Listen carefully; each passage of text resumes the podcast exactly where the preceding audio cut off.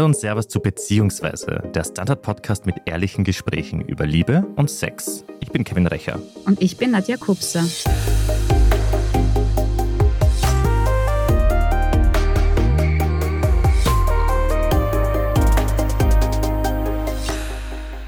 Mama, wo kommen eigentlich die Babys her? Das ist eine Frage, die manchmal von Eltern sehr schwer zu beantworten ist. Ich weiß das aus eigener Erfahrung. Und wenn ich dann meinem Fünfjährigen erkläre, wie das so läuft mit Spermien und Eizelle, dann frage ich mich schon, ob ich ihn da jetzt nicht überfordere. Was wir aber wissen, ist, dass frühe Aufklärung wichtig ist für Kinder. Und man weiß auch, dass frühe Aufklärung sogar vor sexuellem Missbrauch schützen kann. Magdalena Heinzel ist Sexualpädagogin und Sexualtherapeutin. Sie hält unter anderem auch Aufklärungsworkshops in Schulen und weiß genau, was Kinder interessiert. Heute sprechen wir mit ihr über Aufklärung, Doktorspiele unter Kindern und persönliche Grenzen.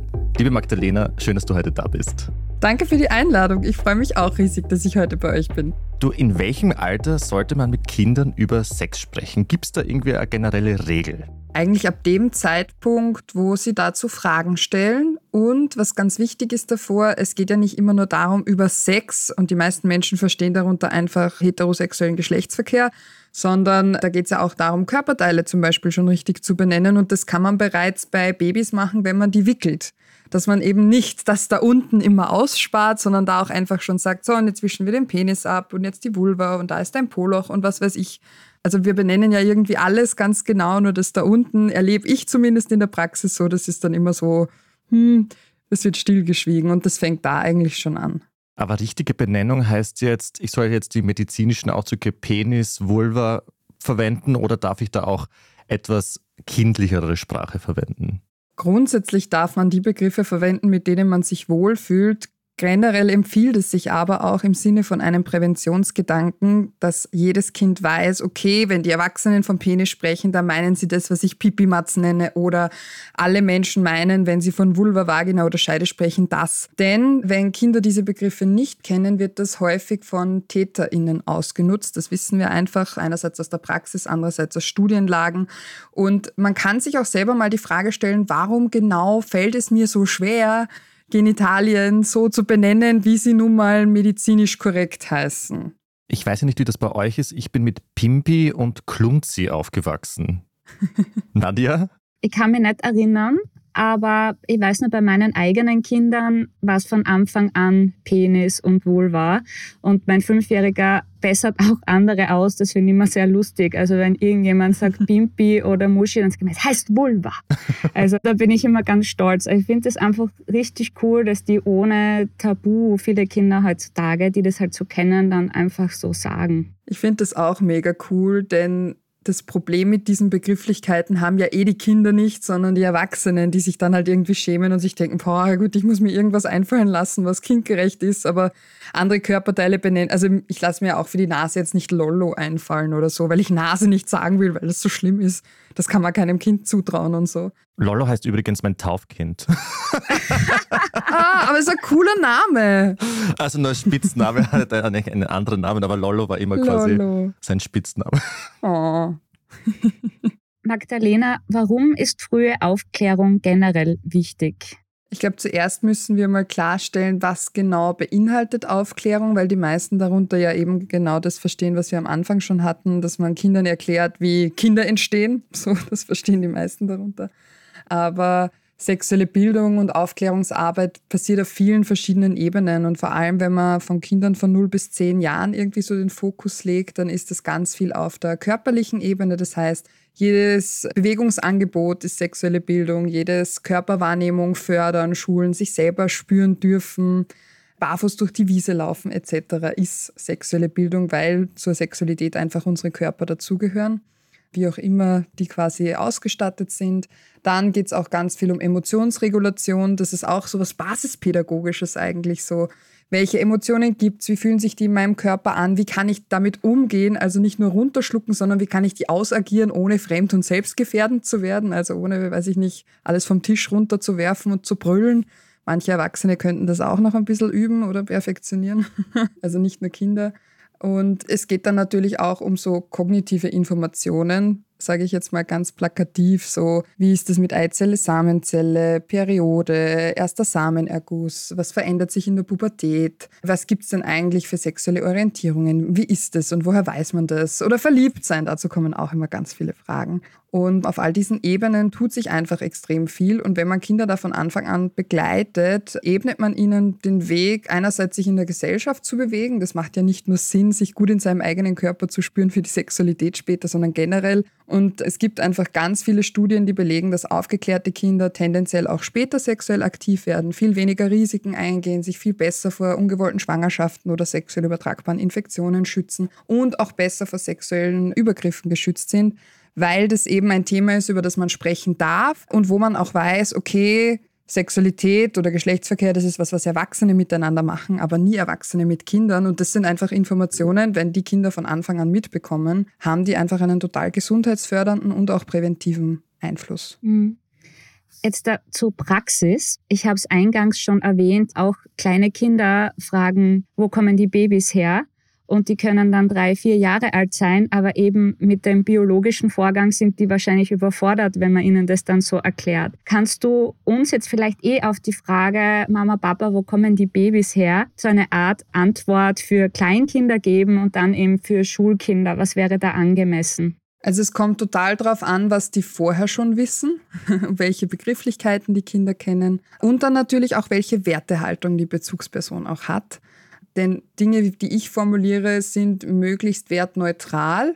Das heißt, wenn man zum Beispiel zu einem drei- oder vierjährigen Kind sagen würde, das ist, wenn Mama und Papa sich ganz doll lieb haben, dann ist es eine Wertehaltung, die ja prinzipiell nicht falsch ist, aber die nicht für alle stimmig ist, weil ich glaube, es sind auch ganz viele Kinder entstanden, wo keine Liebe im Spiel war, wo einfach Sex geil war. Ne? Also es ist einfach so. Und ich glaube, 99 Prozent der Menschen, die Sex haben, planen gerade keinen Kinderwunsch. Oder von mir ist 98 Prozent. Das ist keine Studie, das ist jetzt nur mein subjektiver Eindruck. Aber man könnte zum Beispiel sagen, da wächst eine Samenzelle in den Hoden vom Papa und dann ist eine Eizelle, also wenn wir jetzt von einem Heteropaar ausgehen und da ist ähm, quasi so ein Ei bei der Mama drinnen und wenn die zwei sich treffen, dann kann daraus ein Baby entstehen und das kann neun Monate da im Bauch wachsen. Oft genügt es schon. Und wenn Sie dann weiterfragen, dann kann man natürlich weiter ins Detail gehen und sehr brauchbar oder hilfreich empfinden viele da auch Kinderbücher zu dem Thema, wo man einfach auch mit Bildern irgendwie so zeigen kann, wie schaut sowas aus und sich nicht irgendwie wundern, wenn man Eizelle sagt, dann werden sich die meisten Kinder vermutlich ein Hühnerei drunter vorstellen in erster Linie. Das ist aber auch okay. Oft genügt es, wenn die Frage in zwei Sätzen beantwortet ist und sie fragen dann weiter, wenn sie quasi noch mehr wissen wollen. Und wir Erwachsene müssen uns nicht dem Stress aussetzen, jetzt irgendwie einen Lexikonartikel hinzuklatschen. Mhm. Das heißt einfach mal kurz antworten und schauen, ob sie dann überhaupt weiter fragen, weil so kann man sie auch nicht überfordern, oder? Genau, und Kinder stellen ja eh weitere Fragen. Das ist, weiß man eh. Manchmal sagt man dann zwei Sätze dazu und dann wird man aber weiter gelöchert. So, ja, aber wie ist das jetzt genau? Und das und so. Und dann kann man da sagen, du, das ist eben das Gute, wenn man die Antwort mal nicht sofort parat hat, dann kann man immer sagen, du weißt eh, das ist eine richtig spannende Frage. Ich werde mich schlau machen und du kriegst eine Antwort. Und dann kann man sich eben schlau machen. Entweder in einem Kinderbuch schauen, wie haben die das erklärt, mit welchen Bildern, oder ich sehe, dich interessiert das Thema, lass uns doch gern darüber plaudern oder das Buch gemeinsam anschauen. Oder man kann sich quasi in meinem Buch, was kribbelt da so schön bei den 80 Kinderfragen inspirieren lassen, wie man die so beantworten könnte. Genau. Und was mir auch ganz wichtig ist, weil ich das erlebe ich ganz häufig auch in der Volksschule dann oder in der Grundschule, dass ganz häufig dieser Befruchtungspart erklärt wird, aber nicht wie Samenzelle und Eizelle zusammenkommen. Das wird irgendwie so ausgespart, weil das ist quasi der Part, wo es dann für viele heikel wird. Und da macht schon das Wording auch einen Unterschied. Ich sage da zum Beispiel, dass quasi die Vagina ganz feucht und gut durchblutet wird und der Penis kann dann steif werden. Und wenn die das wollen, dann kann die Vagina den Penis aufnehmen und das fühlt sich dann für beide ganz schön und ganz kribbelig an und die bewegen sich dann so, wie sich gut anfühlt. Und wenn es so ganz, ganz schön ist, dann kommen vorn quasi die Samen Samen raus und die schwimmen dann zur Eizelle. Das ist alles so klein, das sieht man nur unter dem Mikroskop und daraus entsteht dann ein Mensch, wenn das Timing passt. Darf ich da gleich nachfragen, weil ich habe mal einen Podcast von dir gehört. Da hast du in einer Schule einen Workshop gemacht und dann hat die Lehrerin wohl erklärt, dass Penis und Vagina verschmelzen und die Kinder haben sich das dann so vorgestellt und hatten irrsinnig Angst oder so. Wie war das? Die haben sich quasi eine deformierte Kerze vorgestellt, ja, also so wie Kerzenwachs. Wenn was verschmilzt, also dann ist es danach quasi kaputt. Die hatten wirklich Stress. Und das meine ich auch irgendwie so mit, man muss sich schon überlegen, wie man Dinge formuliert, weil nur weil es für uns Erwachsene besonders blumig oder kinderfreundlich oder schön klingt, heißt es oft nicht, dass es besser verständlich ist für die Kinder und Jugendlichen. Wenn du deine Vorträge in den Schulen hältst, was sind da so die häufigsten Fragen von den Kindern an dich? Naja, die häufigste ist natürlich, was ist Sex? Oder hin und wieder steht dann auch nur Ficken oder so auf dem Zettel drauf. Es macht natürlich einen Unterschied, je nachdem, wie alt die Kinder sind. Aber es sind auch immer so Fragen drauf, woran merkt man, dass jemand verliebt ist? Was passiert in der Pubertät? Wieso bluten Frauen da unten? Auch so Fragen wie, wie lange muss man Sex haben? Wobei es da eher darum geht, wie lange muss man quasi den Penis in die Vagina reinhängen lassen, dass ein Baby entsteht. Das ist tatsächlich natürlich eine spannende Frage. Gibt es da ein Timing dazu? Beziehungsweise auch die Frage, kann man auch, wenn man keinen Sex haben will, irgendwie Kinder kriegen? Weil für viele Kinder ja selber Kinder kriegen und so in diesem Bild, dass man sich für sich selbst malt, dabei sind. Und wenn sie dann hören, was man da so quasi machen muss, für manche ist das ja wirklich so, äh, total widerlich und das ist voll okay. Andere finden es ganz spannend, das ist sehr unterschiedlich. Aber solche Fragen kommen. Und natürlich kommen auch immer wieder Fragen von neun, zehnjährigen, wo man merkt, dass die schon pornografische Inhalte konsumiert haben, ob jetzt freiwillig oder unfreiwillig. Wenn dann so Fragen kommen wie, wieso schreien Frauen so beim Sex oder warum führen die sich Gurken ein? Also jetzt ganz frei formuliert. Hin und wieder stehen auch so Sachen wie Popoficken drauf oder Penislutschen. Das kann man auch in zwei Sätzen sehr einfach erklären. Vielleicht sage ich da ein Beispiel, weil die meisten Erwachsenen denken, wenn ich Kindern so mit 10, 11 Jahren, wenn sie das Thema aufbringen, ja, also ich drücke ihnen nichts aufs Auge, sondern wenn das von ihnen kommt, da steht dann zum Beispiel Popo-Ficken drauf. Dann sage ich, ja genau, es gibt manche Menschen, die finden es ganz angenehm, hinten beim Poloch berührt werden, da zum Beispiel auch einen Finger, ein Sextoy oder einen Penis aufzunehmen. Und manche finden das super eklig und ganz komisch und können sich das überhaupt nicht vorstellen. Und das Schöne beim Sex ist, man macht immer nur das, was sich gut anfühlt und was für die Menschen passt, die miteinander Sex haben. Da habe ich aber vorab schon die Sexampel erklärt, die auch im Buch erklärt ist, wo auch das Thema Consent natürlich mit drin ist und eben Selbstwahrnehmung. Wenn der Kopf, das Gefühl und das Genital auf grün ist, dann ist man quasi bereit für Sex. Und wenn zwei Menschen Sex haben wollen, dann braucht man sechs grüne Ampeln, also nochmal drei grüne Ampeln. Und das ist schön verständlich und nicht zu einengend, weil es keine konkreten Praktiken erklärt, sondern immer nur das, was sich für die Personen, die miteinander eben Sex haben wollen, gut anfühlt. Das ist Sex auf den drei Ebenen.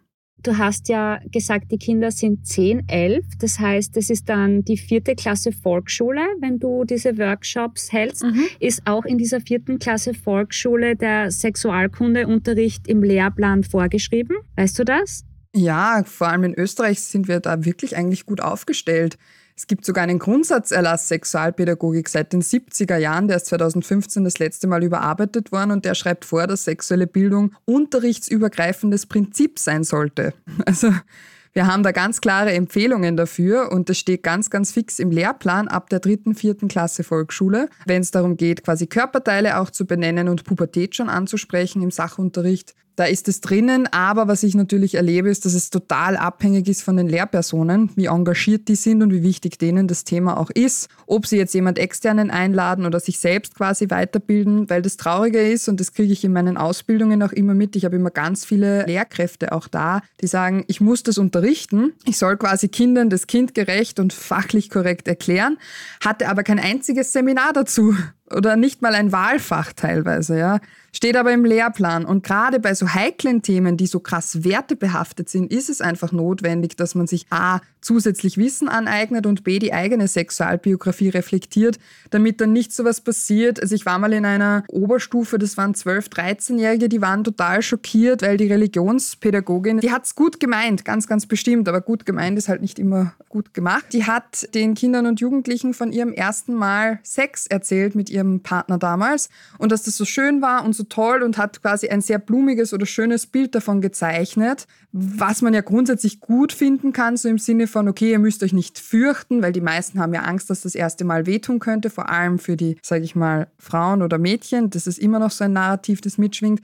Aber für die war das einfach way too much. Also das will ich von meiner Lehrkraft nicht wissen. Und so persönliche Geschichten haben da auch einfach nichts verloren. Ich stelle mich auch nicht vor die Klasse und erzähle, welche Sexstellungen ich geil finde. Weil man, wenn man quasi als Person da vor einer Klasse steht, Referenzrahmen für die komplette Gesellschaft ist. Das heißt, wenn ich da jetzt vorne stehen würde und sagen würde, ja, Analsex ist großartig, dann denken die, boah, alle Menschen stehen auf Analsex und man muss quasi. Dasselbe auf die Frage, wann hatten Sie Ihr erstes Mal? Die kommt tatsächlich sehr, sehr oft und da geht es oft gar nicht darum, wann hatte ich mein erstes Mal, sondern ab wann ist es denn okay? Dann kann man über rechtliche Rahmenbedingungen sprechen und dann natürlich wieder über das Individuelle. Und wenn ich da jetzt vorne stehen würde und sagen würde, also ich hatte mit 15 mein erstes Mal, dann würden sich die Paar, die vielleicht 15 waren, denken, yes, okay, alles fein mit mir. Die, die früher dran waren, denken sich, ah, oh nein, ich war früher dran. Und die, die es noch nicht hatten, kriegen den Ultra-Stress. Oh Gott, ich hatte noch keinen Sex, mit mir stimmt was nicht. Das heißt, das, was man tendenziell macht, wenn man über so Persönliches spricht, ist die Kinder und Jugendlichen einfach überfordern und ihnen noch mehr Stress draufdrücken. Das heißt, es geht immer darum, das Feld irgendwie zu öffnen, zu schauen, schau, das gibt's und das gibt's und das. Und jeder Mensch darf das für sich selbst quasi bestimmen und entscheiden.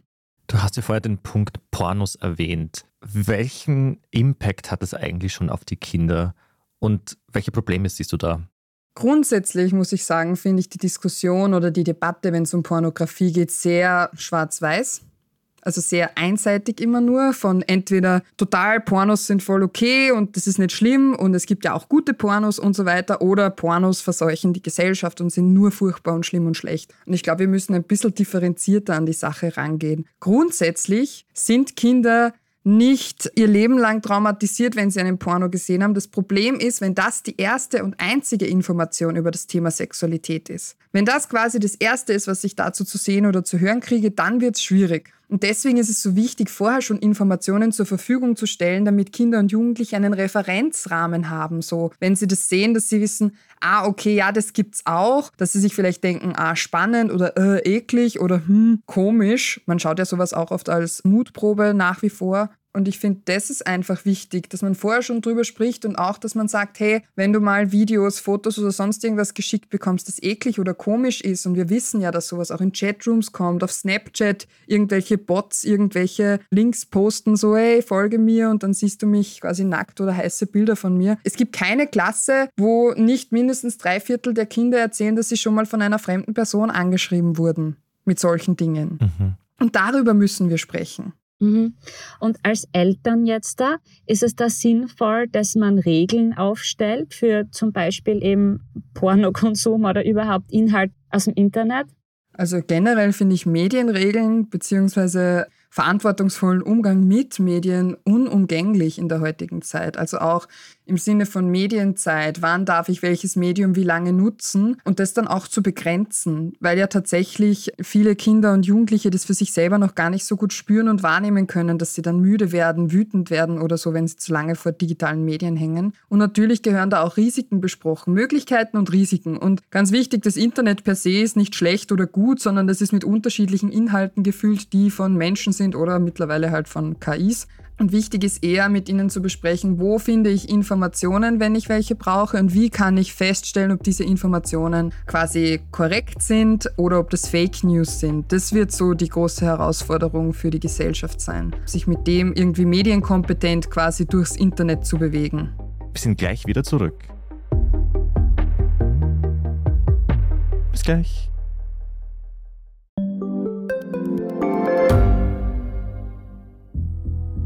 Was ich nicht nachvollziehen kann, ist, warum an jedem Unrecht immer ich schuld sein soll.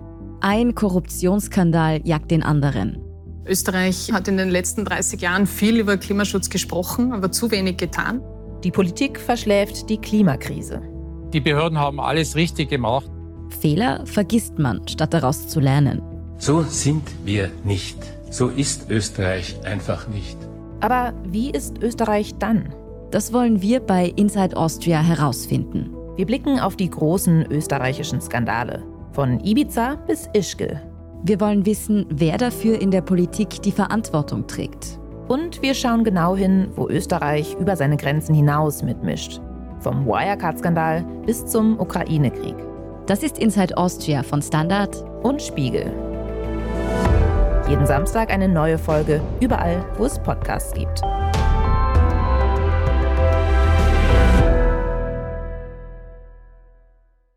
Was mich auch interessieren würde, die Kinder heutzutage sind ja eine komplett andere Generation als wir oder noch unsere Eltern davor. Da sind auch andere Themen vielleicht eher am Tableau als eben vor 20, 30, 40, 50 Jahren. Was zum Beispiel siehst du zum Thema Queerness, Homosexualität? Ist das irgendwie relevanter? Es ist auf jeden Fall mehr Thema, weil einfach das Internet ganz viele Möglichkeiten bietet, sich zu informieren, aber auch, und das ist schon cool, auch an Social Media, dass halt Menschen eine Stimme kriegen, die man sonst in der Gesellschaft vielleicht früher weniger gehört oder auch gesehen hat. Und da ist natürlich das Interesse groß, auch das Ausprobieren oder Rausfinden. Aber da sind ganz viele Lehrkräfte auch oft überfordert. So, jetzt weiß ich überhaupt nicht mehr, für was steht A und was ist jetzt Pan und was ist der Unterschied zu B und wie war das jetzt mit non-binär und anderen Pronomen und überhaupt.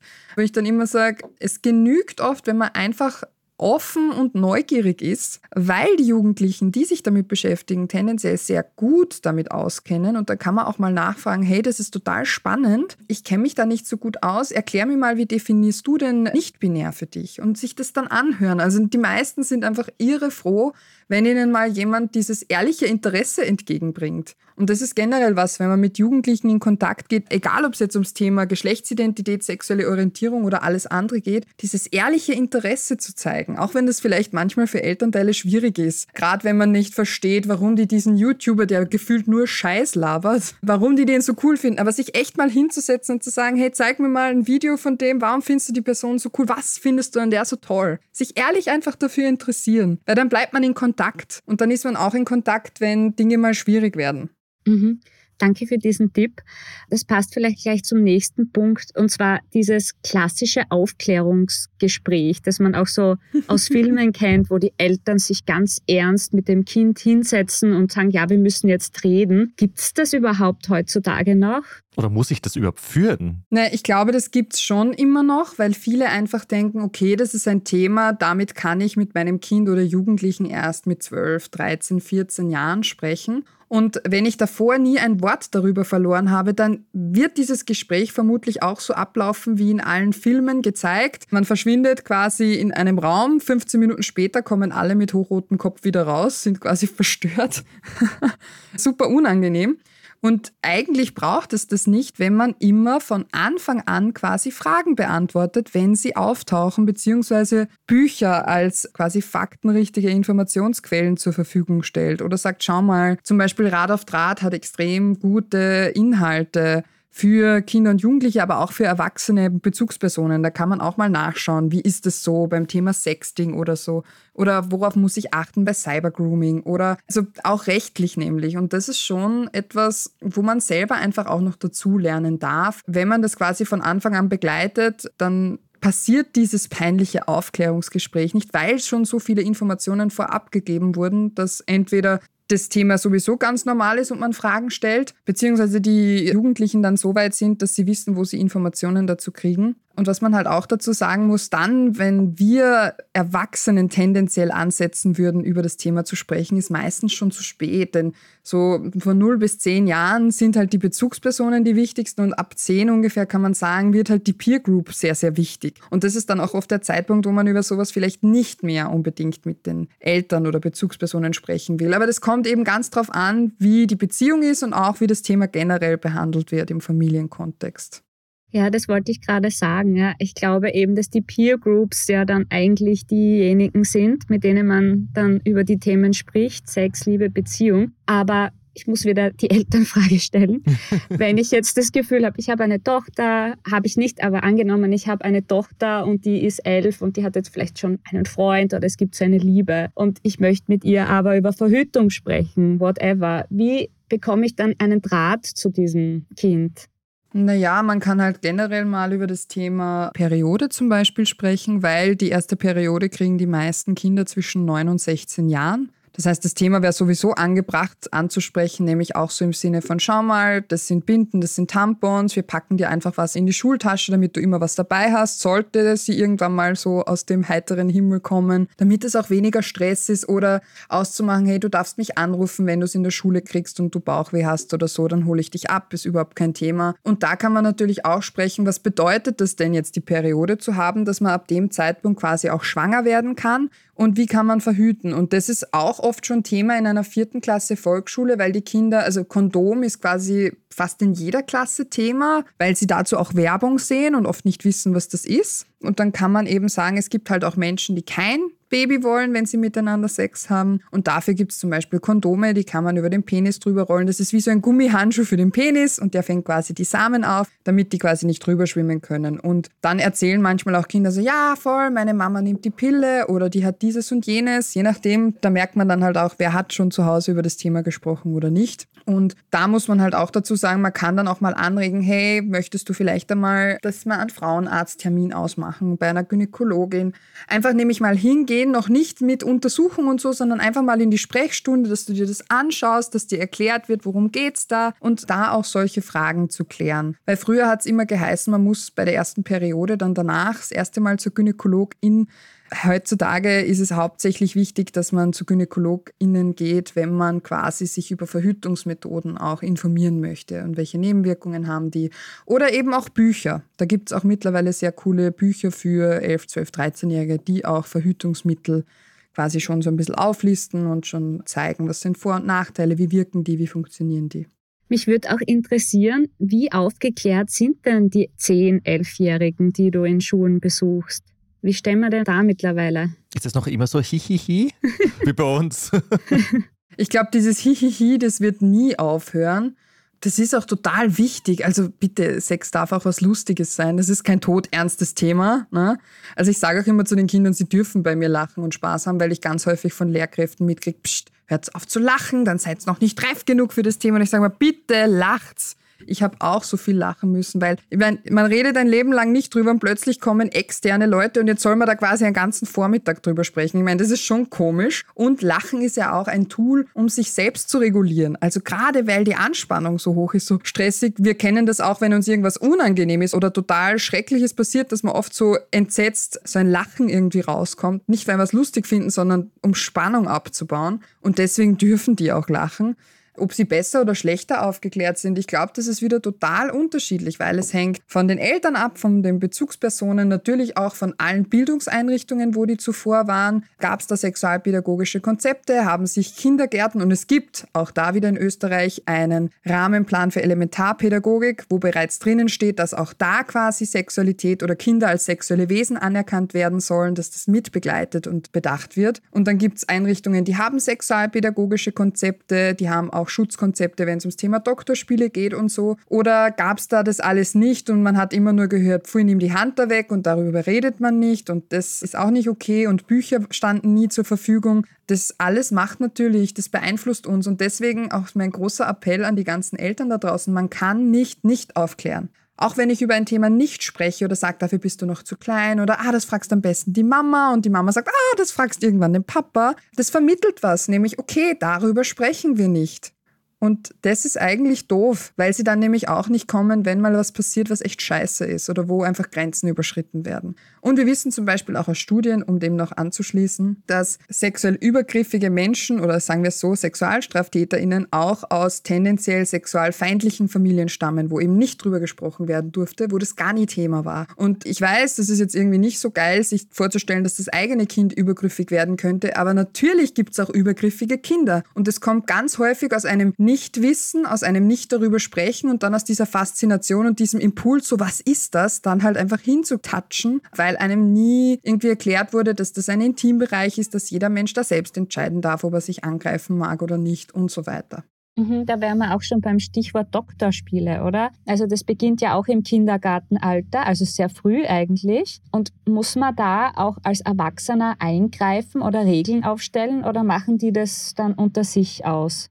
Regeln aufstellen ist total notwendig. Also es gibt für fast alles Regeln. Zum Beispiel auch, wir gehen Hände waschen vor dem Essen oder nach dem Klo gehen, beziehungsweise gewisse Verhaltensregeln. Und ich finde es dann doof, wenn man bei sowas Essentiellem, und es wird in jeder Einrichtung oder überall, wo Kinder zusammenkommen, wird es auch genitale Spiele geben. Das ist einfach so, weil wir quasi ab der Geburt eine Erektions- und Erregungsfähigkeit haben. Die Erektionsfähigkeit sogar bereits ab der 16. Schwangerschaftswoche. Das heißt, das ist was total Basales. Und natürlich sind Kinder neugierig, begreifen und entdecken sich gegenseitig. Und da wäre es halt wichtig, auch so Regeln aufzustellen, wie jedes Kind darf selbst entscheiden, mit wem es solche Spiele spielen mag. Und nennen wir es Doktorspiele. Das ist natürlich ein Begriff von uns Erwachsenen, aber nennen wir es so, weil da kennen sich die meisten aus. Jedes Kind berührt sich selbst und andere nur so viel, wie es mag. Jedes Kind darf jederzeit sagen, dass es nicht mehr mitspielen darf, nicht mehr mitspielen möchte. Hilfe holen ist kein Petzen. Erwachsene oder ältere Kinder und Jugendliche haben bei solchen Spielen nichts verloren. Da geht es einfach auch wieder so um Hierarchien.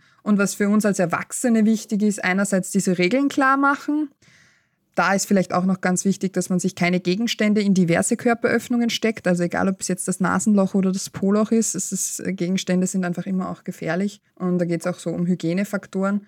Aber für uns als Erwachsene ist es wichtig, einerseits diese Regeln zu kommunizieren und andererseits auch immer auf diese Dynamiken zu schauen. Wie ist der Entwicklungsstand der Kinder? Sind die ungefähr ebenbürtig? Spielen die viele verschiedene Spiele miteinander oder spielen die nur noch solche Spiele? Und wie tun die generell, wenn die nicht mehr miteinander spielen wollen? Ist es dann so, dass man weiß, okay, die sagen dann einfach, na, spielen wir was anderes und der andere sagt, passt, okay. Oder ist es immer so, dass man weiß, okay, ein Kind möchte schon immer dem anderen ein bisschen gefallen oder so ein bisschen mitmachen, obwohl es das vielleicht gar nicht will, weil es halt cool sein will. Also darauf so Dynamiken achten. Und ganz, ganz wichtig, wenn so Doktorspiele mal passieren und man merkt, okay, einem Kind geht's nicht gut damit und die erzählen das dann danach, weil man kann nicht immer dabei sein, dann brauchen beide Kinder Unterstützung und dann nicht das eine quasi das Opferkind und da sage ich ganz bewusst Opfer oder Täter, weil das ganz, ganz schlimm ist, dass diese Begriffe bei Kindern bereits benutzt werden. Sie machen nämlich was in der Dynamik und ich finde es schlimm, von vierjährigen Sexualstraftätern zu sprechen. Also das höre ich leider auch immer wieder, wenn ich mit der Kriminalprävention zusammenarbeite. Die werden angerufen, weil zwei Kinder sich selber die Hose runterziehen und sich gegenseitig anschauen, dass nicht mehr Körperkontakt oder so passiert und die Polizei wird angerufen, ne? weil die Erwachsenen so überfordert sind mit der Situation. Und da ist es eben wichtig, beide Kinder brauchen Unterstützung, einerseits in der Selbstwahrnehmung, andererseits auch im Grenzen wahrnehmen von anderen. Und das Thema ist auch, wenn da nämlich nicht agiert wird, dann kann das so weit gehen, dass das als Verhalten erlernt wird, so, boah, ja, weil mit dem Thema Sexualität kann man sich auch ganz schön mächtig fühlen, weil man merkt, es ist für die meisten Menschen so ein Tabuthema trotzdem und das kriegen die Kinder mit und die kriegen auch mit, das macht Dynamik, das erzeugt Aufregung. Und deswegen finde ich das insofern wichtig, dass man sich da auch weiterbildet. Wirkt jetzt auf mich natürlich völlig absurd, dass man da die Polizei anruft, wenn zwei Vierjährige sich irgendwie betrachten oder berühren, whatever. Aber ich glaube, das hat eben auch damit zu tun, dass wir Erwachsenen eben nicht kindlicher von Erwachsenen Sexualität unterscheiden. Und das ist auch ein Kapitel in deinem Buch, das ich sehr gerne gelesen habe. Was kribbelt da so schön? Vielleicht magst du nochmal in deinen Worten erklären, warum diese Unterscheidung so enorm wichtig ist. Gut, dass du es ansprichst, das ist tatsächlich extrem wichtig, weil sich die erwachsene Sexualität von der kindlichen quasi sexuellen Entwicklung insofern unterscheidet in zwei ganz wesentlichen Punkten. Und das erste ist das Hier- und Jetzt-Prinzip, weil Kinder viel, viel mehr im Hier und Jetzt sind das heißt, wenn du zu einem Kind sagst, na, ich rede jetzt noch schnell zwei Minuten im Supermarkt mit der Nachbarin so und so, dann ist das für das Kind ein Weltuntergang, weil Alter zwei Minuten, das ist quasi das ganze Leben. Weil die im Hier und Jetzt sind und zeitlich Dinge noch nicht so einschätzen können und wenn das Kind jetzt Hunger hat, dann will es jetzt was essen. Also drum schreien Babys dann auch, wenn sie jetzt Hunger haben oder wenn sie jetzt kacken wollen und wenn sie jetzt schlafen wollen. Und dieses Bedürfnisse zeitlich verschieben, das lernen sie erst im Laufe der Zeit. Und wir Erwachsenen haben halt gelernt, quasi auch Sexualität so ein bisschen zu verschieben beziehungsweise generell Bedürfnisse auch so ein bisschen zeitlich zu verschieben. Und das ist ganz wesentlich. Das heißt, wenn ein Kind das Bedürfnis hat oder das Gefühl hat, boah, ich würde mich gerade total gerne im Genital berühren oder irgendwie an so einem Sessel rubbeln, weil das fühlt sich total schön an, dann machen die das, ohne viel darüber nachzudenken, wie und was da wäre es einfach wichtig, dass man ihnen soziale Regeln mitgibt, so im Sinne von, hey, das ist voll okay, das fühlt sich sicher voll fein an für dich, aber das machst am besten in deinem Zimmer, wo dich niemand stört und nicht jetzt, wenn Oma und Opa zum Mittagessen da sind. Ne? Und der zweite ganz wesentliche Unterschied ist eben das Gleichwertigkeitsprinzip, weil für uns Erwachsene Sexualität so einen besonderen Stellenwert hat. Und wir halt unsere Erfahrungen schon gesammelt haben, wie auch immer die aussehen mögen. Und Kinder finden sich selber am Genital berühren genauso fein wie hochschaukeln, laut herumschreien, nackig durch die Wiese laufen, barfuß in der Sandkiste gatschen. Das ist quasi alles auf einer Ebene. Und für uns Erwachsene ist Sexualität so ein Sonderding. Wir wissen ziemlich genau, was wir wie priorisieren. Und wenn wir diese zwei Unterschiede klar haben, dann tun wir uns auch sehr viel leichter, Situationen, die zwischen Kindern stattfinden, besser einzuschätzen und nicht unsere eigenen Bilder quasi zu projizieren. Weil wir schon dein Buch angesprochen haben, da gibst du auch Tipps, wie man die Lust schon bei den kleinen Kindern fördern kann. Ich glaube, da gibt es irgendwie die Igelbälle oder irgendwie in der Wiese liegen. Warum ist das so wichtig? Naja, ich habe am Anfang schon gesagt, jedes Spürangebot oder jedes Bewegungsangebot ist quasi sexuelle Bildung, denn wenn ich meinen eigenen Körper begreifen darf, das heißt auch selber angreifen darf oder zum Beispiel mal eincremen darf. Das macht man ja bei kleinen Babys, machen das noch die Eltern und Bezugspersonen. Aber man kann Kinder da auch anleiten, das selber zu machen. Viel barfuß herumlaufen ist auch für die Fußmotorik und die Muskulatur gut. Aber auch fürs Spüren eben, wie fühlt sich der Untergrund an? Oder darf ich mal auf einen Baum hochklettern? Ja? Oder darf ich mit Sand herumgatschen und mich auch dreckig machen? Und das erleben wir schon häufig, dass Kinder das oft nicht mehr so tun dürfen. Und da geht natürlich auch Körperwahrnehmung Körperwahrnehmung verloren. Und es geht eigentlich immer darum, die eigene Körperwahrnehmung zu schulen, denn wenn ein Kind gut bei sich ist, gut sich selber spüren kann und dann noch quasi lernt, wie es das kommunizieren kann nach außen, dann kann es einerseits kommunizieren, was sich gut anfühlt, was sich gerade nicht gut anfühlt und es kann auch viel, viel besser die Grenzen von anderen Menschen achten und wahrnehmen. Und das ist schon so was, was nicht nur in der Sexualität, sondern generell im Leben sehr hilfreich ist. Mhm. Ja, liebe Magdalena, wir sind, glaube ich, durch mit unseren Fragen zum Thema sexuelle Aufklärung und mit Kindern über Sex sprechen. Es war sehr spannend. Vielen Dank, dass du Zeit gefunden hast. Ja, danke euch für die Einladung und für die vielen spannenden Fragen. Ich hoffe tatsächlich, dass ich auch mit dem Buch oder generell meiner Arbeit irgendwie Menschen so ein bisschen diese Sorge und diese Ängste auch nehmen kann, dass man irgendwie was schlimmer machen könnte oder Kinder irgendwie zugänglicher machen könnte für Menschen, die das ausnutzen wollen. Tatsächlich ist das Gegenteil der Fall und das belege ich quasi auch mit ganz vielen Studien im Buch. Also, weil ich tatsächlich glaube, dass es eben nicht nur von der Präventionsseite wichtig ist, sondern als Gesundheitsförderung mitgedacht werden muss. Sexualität ist etwas, was zum Menschen dazugehört, in welcher Form auch immer, und es darf sich im Laufe eines Lebens auch verändern, auch die Wichtigkeit davon individuell. Aber ich glaube, dass wir ganz, ganz viel Positives schaffen könnten, wenn wir da quasi die Kinder von Anfang an begleiten. Und das Buch ist auch wirklich lustig zu lesen, muss ich sagen. Also ich habe auch sehr viel gelacht dabei und es ist wirklich sehr offen und tabulos klingt so negativ, aber das ist es tatsächlich und das ist das Schöne dran. Vielen Dank. Nadja, du gibst eine Buchempfehlung ab. Ich empfehle euch, beziehungsweise zu abonnieren, überall, wo es Podcasts gibt und Sie sollten uns am besten alle eine 5-Sterne-Bewertung hinterlassen. Und noch ein kleiner Hinweis, wir machen eine Pause im Sommer. Genießt die Zeit im Freibad oder im Urlaub, beziehungsweise gibt es dann mit neuen Folgen im Herbst wieder. Das war Beziehungsweise, der Standard-Podcast mit ehrlichen Gesprächen über Liebe und Sex. Bis zum nächsten Mal. Bis bald. Pussy Baba.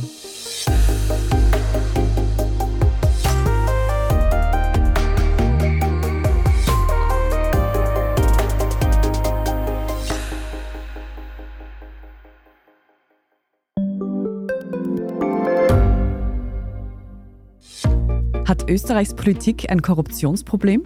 Wie wird der Ukraine-Krieg enden? Und warum wird alles immer teurer? Ich bin Tobias Holub. Und ich bin Margit Ehrenhöfer.